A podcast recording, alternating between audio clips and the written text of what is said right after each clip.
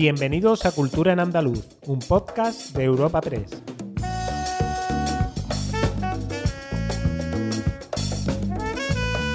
Os damos la bienvenida a Cultura en Andaluz, el podcast de Europa Press Andalucía en el que presentamos las novedades culturales más destacadas de la semana.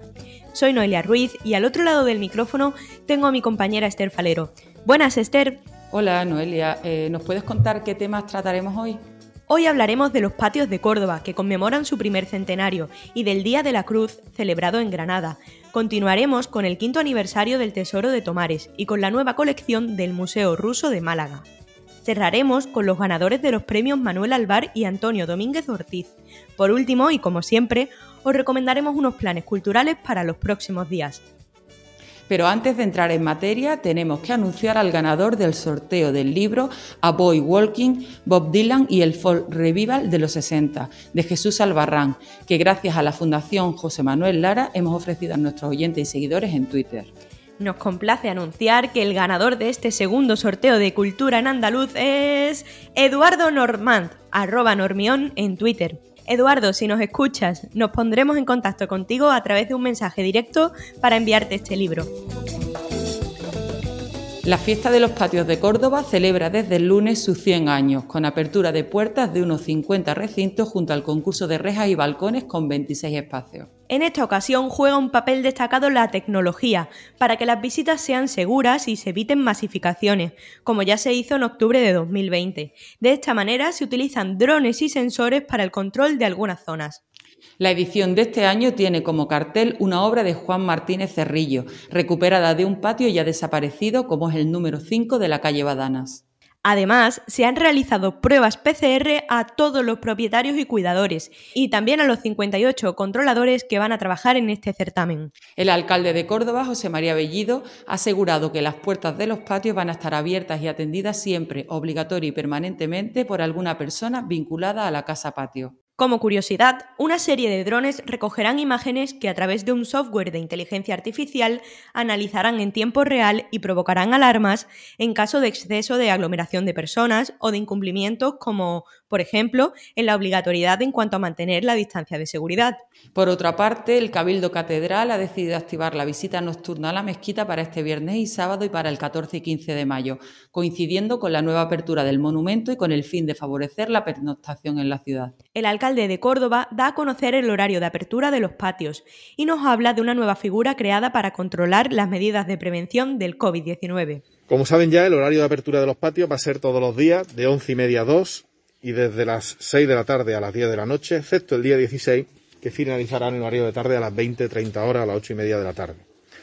Durante todo el horario de visita, las puertas de los patios van a estar abiertas y van a estar atendidas siempre, obligatoria y permanentemente, por alguna persona vinculada a la casa patio. Para la labor de control e información, que es importantísima, y para la marcha del certamen, hemos contratado un servicio de 58 controladores, en concreto uno por patio, más seis coordenadores de ruta, uno por cada uno de ellas. Continuando con las fiestas tradicionales, Granada celebró el lunes un Día de la Cruz deslucido por el mal tiempo y por las medidas para frenar la pandemia del COVID-19. Por tanto, sin cruces en las calles y algunas en balcones como el del Ayuntamiento en la céntrica Plaza del Carmen. El consistorio, en la presentación de las actividades alternativas diseñadas, animó a los granadinos a vestir los trajes folclóricos tradicionales y adornar sus balcones, como algunos vecinos ya han hecho en los últimos días, sobre todo en el pasado fin de semana. Este año, que es el segundo en el que la fiesta se ve condicionada por el COVID-19, un camión cultural descubierto, engalanado con una cruz y con música tradicional granadina, ha recorrido las calles de los barrios de la ciudad. El Ayuntamiento de Granada, como todos los años, ha vuelto a participar en el montaje de la Cruz Municipal, si bien en esta edición la instalación se ha realizado en el balcón del edificio de su sede principal, a la vez que también se ha adaptado el pregón a la actual situación de pandemia, realizándose en el patio del Ayuntamiento. Este ha corrido a cargo del historiador del arte David Rodríguez Jiménez Muriel. Escuchamos un fragmento del pregón. No es este el pregón de la Cruz de Mayo, sino el de Granada en el Mayo de la Cruz porque soy lo que siento y todo lo que sucede ante, bajo, desde, entre, hasta, según y sobre Granada, a la fuerza para ella.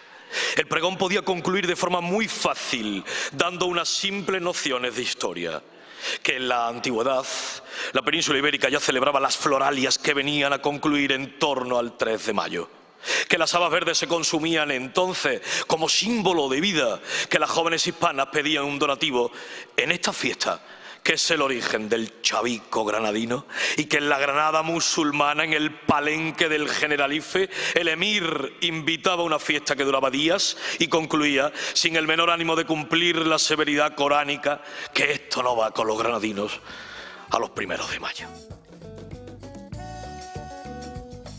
El hallazgo en Tomares, Sevilla, del tesoro de 19 ánforas cargadas de monedas romanas ha cumplido su quinto aniversario. Este tesoro fue localizado el 27 de abril de 2016 en el marco de las obras de acondicionamiento de un parque periurbano y cuenta ya con 5.596 de sus aproximadamente 53.200 piezas ya plenamente catalogadas. Durante unas obras en el año 2016, la pala de una máquina retroexcavadora arrastró en una de sus acometidas partes de un conjunto de 19 ánforas enterradas bajo el firme. 10 de las cuales fueron fragmentadas o afectadas por el impacto de la pala mecánica. El hallazgo de estas 19 ánforas repletas de monedas de bronce constituye el mayor descubrimiento arqueológico de los últimos tiempos en la provincia de Sevilla y de los más importantes en el ámbito estatal.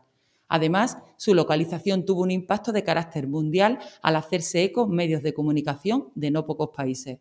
Una posterior excavación arqueológica del lugar supuso el hallazgo de 105 monedas más, enterradas al margen de las ánforas, sumando el conjunto del tesoro unas 53.200 piezas, o numos de bronce, según cálculos del equipo científico encargado de su investigación, pues nueve ánforas siguen aún cerradas. En paralelo, el conjunto del Tesoro ha sido valorado en 468.000 euros por una comisión de expertos constituida para tal fin. La colección del Museo Ruso de Málaga presenta tres exposiciones y renueva al completo sus salas con la muestra anual Guerra y Paz en el arte ruso. Y las dos temporales Iván Aivazovsky y los pintores marinistas en Rusia y Lev Tolstoy El Camino de la Vida. La muestra anual se podrá visitar hasta abril de 2022, mientras que las temporales estarán abiertas en la sala hasta octubre de este año. Las salas expositivas están abiertas al público desde el pasado viernes. Las tres exposiciones coinciden en desvelar la inexorable unión entre conceptos, en principio antagónicos, pero que no se entienden los unos y los otros, como son la guerra y la paz, presente en la muestra anual, y el espacio 3 dedicado a Lev Tolstoy, y cómo se revela el mar en calma y también en la tempestad, en las salas de la muestra temporal. La exposición Guerra y Paz en el arte ruso está compuesta por 183 obras que ofrecen una mirada completa desde distintas perspectivas sobre dos polos antagónicos y esenciales de la vida.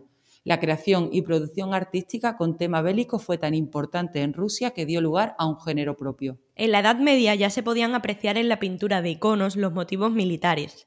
Cuando Rusia se convierte en imperio en el siglo XVIII y se funda la Academia Imperial de las Artes de San Petersburgo, este género resurge con nuevas corrientes e influencias artísticas. Por otro lado, la nueva exposición temporal de la colección del Museo Ruso es una selección de obras artísticas reunidas en torno a un conjunto de piezas maestras del pintor y marinista Iván Aivazovsky.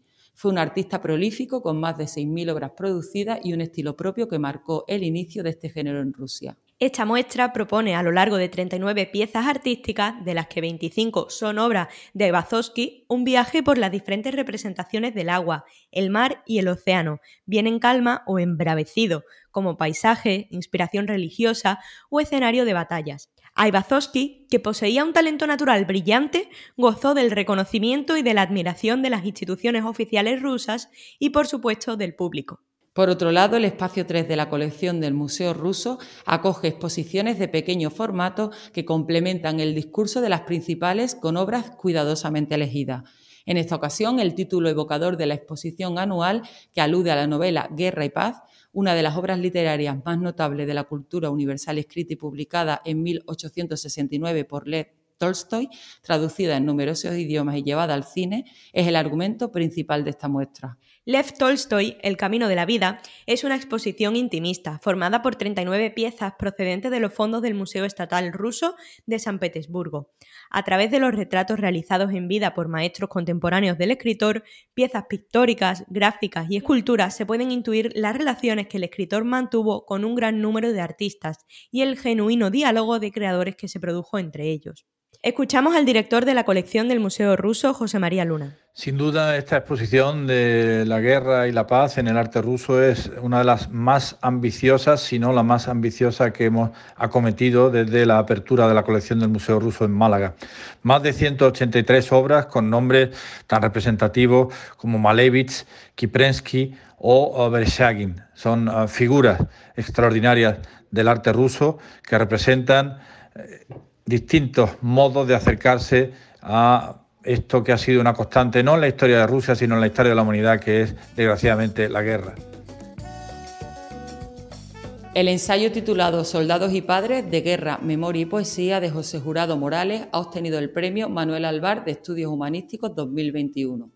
Por su parte, el trabajo titulado Leandro Fernández de Moratín, el ilustrado errante, de David Félix Fernández Díaz, ha sido galardonado con el premio de biografía Antonio Domínguez Ortiz. Así lo ha decidido el jurado de estos dos galardones, que se entregarán el próximo otoño en Sevilla. Los premios Manuel Alvar y Antonio Domínguez Ortiz, dotados con 4.000 euros y que conllevan la publicación de la obra ganadora en el sello de la editorial de la Fundación Lara, son concedidos por la Fundación Cajasol y la Fundación José Manuel Lara, que convocan el certamen en memoria de estas dos personalidades del mundo de la cultura y la investigación. En Soldados y Padres de Guerra, Memoria y Poesía, el jurado ha destacado que se trata de un iluminador recorrido que explora las relaciones entre la historia, la memoria y la literatura a través del reflejo de la experiencia de los padres combatientes durante la Guerra Civil. El autor de este trabajo, profesor de la Universidad de Cádiz, reconstruye la participación de los padres de varios escritores como soldados en la Guerra Civil Española de 1936, con el propósito de abordar unas relaciones paterno-filiales que comprenden tanto la admiración personal y la afinidad temperamental como el desapego afectivo y el conflicto ideológico. En síntesis, relata el recuerdo que algunos escritores guardan de sus padres y de aquello que estos les contaron de sus vivencias en las trincheras. El autor habla de padres e hijos, de guerra y poesía, de España y sus escritores, de pasado y de presente, de memoria colectiva e identidad personal a partir de los recuerdos familiares de Joan Margarit, Janet Durán, Jorge Urrutia, Jacobo Cortines, Miguel Dors Pepe Rovira o Andrés Trapiello. En el caso de Leandro Fernández de Moratín, el ilustrado errante, se trata de una oportuna y definitiva semblanza de uno de los autores de la Edad Neoclásica y figura clave de la ilustración española que actualiza los datos aportados por anteriores aproximaciones y traza un retrato de conjunto en el que la vida del escritor y dramaturgo es apresada desde dentro. Moratín ha sido tradicionalmente una especie de sinónimo de un teatro de corte neoclásico homogéneo, ordenado y sin fisuras.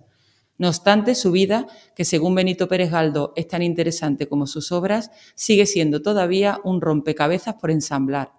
A partir de sus cartas, diarios y escritos no literarios, en esta biografía se proyecta su persona a la luz del devenir histórico, político y literario de su tiempo. Se ofrece así al lector la narrativa vital de una figura que reverbera de forma singular en el periodo de entre siglos. Las dos obras premiadas se publicarán en el otoño de 2021 y los ganadores recibirán sus respectivos premios en el transcurso de una velada literaria que se celebrará también próximamente escuchamos al editor y miembro del jurado de estos premios, Ignacio Garmendia. Querría lo primero destacar lo que aportan estos premios, el Manuel Alvar y el Antonio Domínguez Ortiz, a nuestro panorama editorial. En la medida en que promueven géneros menos atendidos como el ensayo y la biografía, que tienen también su público y que han ayudado a difundir en los últimos años trabajos muy relevantes. Bastantes de esos libros se han convertido en referencias obligadas y esperamos que también los de este año lo sean en sus ámbitos respectivos. Agenda semanal de Cultura en Andaluz.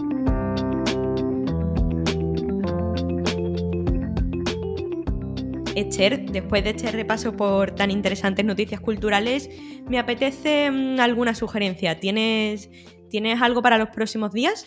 Eh, pues sí, eh, para los onubenses, este domingo, pintoras de España y Portugal montarán sus caballetes y lienzos en los patios de los restaurantes La Casona y Puerta Ancha, ambos en Ayamonte. Realizarán las obras en vivo y posteriormente pasarán a exponerse en ambos restaurantes. En Sevilla, la Fundación Cajasol ha inaugurado de Rubens a Van la pintura flamenca en la colección Genstenmayer. La exposición, que está compuesta por medio centenar de obras entre pinturas y grabados, estará abierta al público hasta el día 27 de junio, de lunes a sábado. En Córdoba, hasta el 31 de mayo, se puede visitar la muestra de pintura rápida Córdoba y sus patios, que se encuentra en la Fundación Viana. Y ya en Málaga, el Centro Cultural María Victoria Tencia acoge hasta el próximo 3 de junio Imagelab, una muestra que reúne una veintena de trabajos del artista malagueño Pedro Peña Gil. Además, este espacio acoge el jueves 13 de mayo un concierto de la banda coruñesa de Quembesendo, que viene como un disco conceptual trabajado sobre un folk que se nutre de la música tradicional y de los ritmos celtas atlánticos. ¿Y tú, Noelia, tienes alguna sugerencia? Esta vez tengo ganas, no sé, de quizás de literatura. Pues sí, en Cádiz propongo una cita literaria. La nueva novela negra del escritor Benito Olmo, El Gran Rojo, se presenta este jueves a las 7 en la Biblioteca Provincial. La novela está ambientada en la ciudad de Frankfurt y en sus calles del Barrio Rojo. Se trata de la primera entrega del proyecto Manhattan, protagonizada por el investigador privado español Mascarell. La sala de exposiciones del edificio Moneo de Jaén acoge hasta el 28 de mayo una nueva exposición del artista cubano contemporáneo Michel Acosta Pérez, bajo el título Vacuum Pact, envasado al vacío, aglutina lienzos de grandes formatos creados a través de diferentes técnicas donde el autor capta iconos y símbolos mediáticos de la sociedad. En Sevilla, la Sala Antiquarium ha abierto sus puertas a una muestra colectiva concebida para conmemorar el Día Internacional del Trabajo, una treintena de artistas sevillanos de distintas disciplinas rinden su particular homenaje al movimiento obrero mundial con pinturas, fotografías, instalaciones y esculturas que podrán contemplarse en la sala del subsuelo de Metropol Parasol hasta el próximo 23 de mayo. Disfrutad. Os recordamos que cada jueves ofrecemos una nueva entrega de Cultura en Andaluz.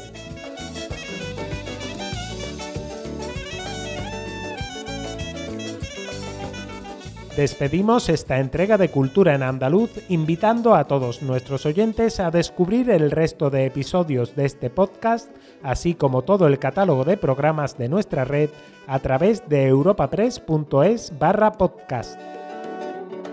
Recuerda que además todos ellos están disponibles en las principales plataformas de podcasting.